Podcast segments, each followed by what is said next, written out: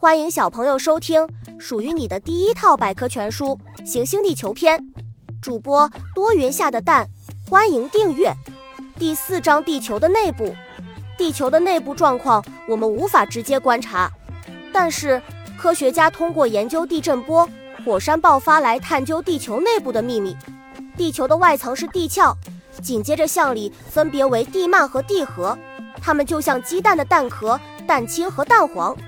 地壳，地球最外面的一层岩石薄壳称为地壳。高山、高原地区的地壳厚，像我国青藏高原的地壳厚度可达六十五千米以上。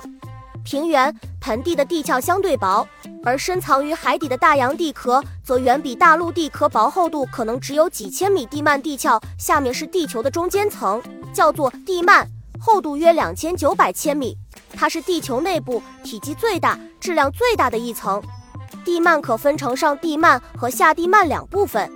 上地幔是地球岩浆的发源地。地球主要由地壳、地幔和地核三部分组成。地核，地球的中心部分为地核，它又分为外核和内核。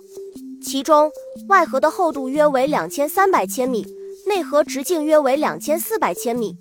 据推测，外核可能是液态物质，温度在三千七百摄氏度以上。